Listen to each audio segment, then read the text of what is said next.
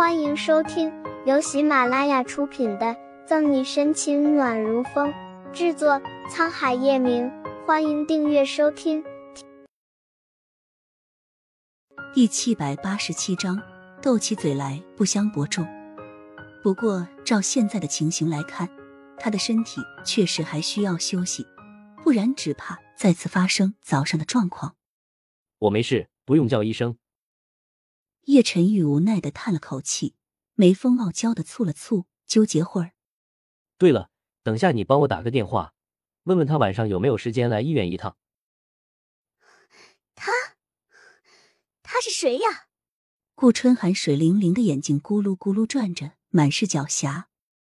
三天不收拾，要上房揭瓦。叶晨玉哪里听不出顾春寒话里揶揄的味道，威胁的瞥了眼他。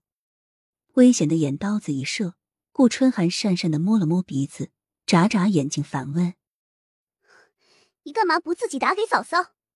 叶晨玉沉默，这根本就是在明知故问。独自躺在医院里的半天，他心里更加想念沈西，每时每刻都迫不及待的想去见他。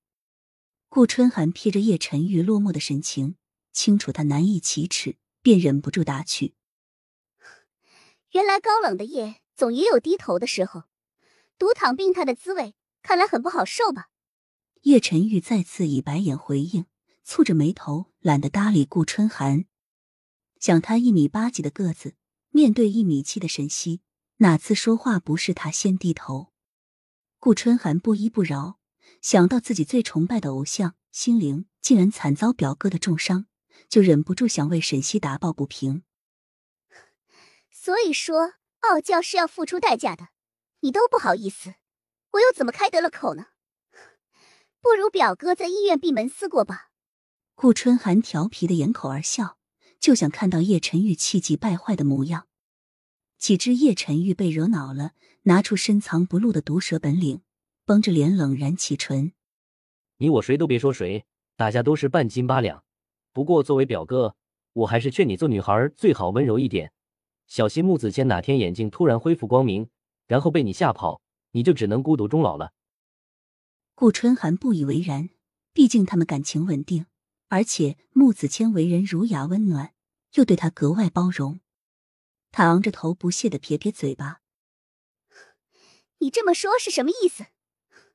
子谦可是懂得珍惜的人。”言外之意，叶晨玉正是那个站在穆子谦对立面的反面教材。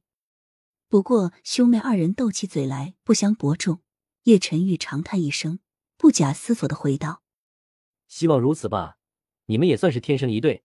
当年你眼神不好，看上李四邪，穆子谦也是个瞎子，摸着黑看上你。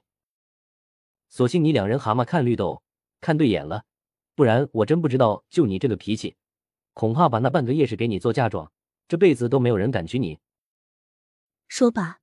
叶晨玉略微苍白的脸得意的勾唇一笑，瞥见顾春寒撅起嘴巴怒视着自己。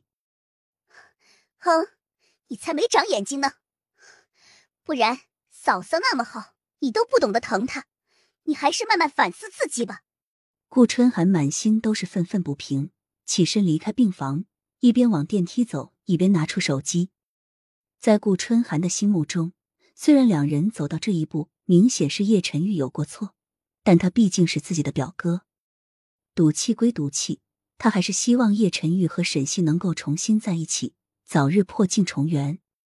而此时的沈西正和宋毅假扮情侣完成任务，哪里知道医院发生的事，更不知道他和宋毅刚刚的动作被有心之人撞到。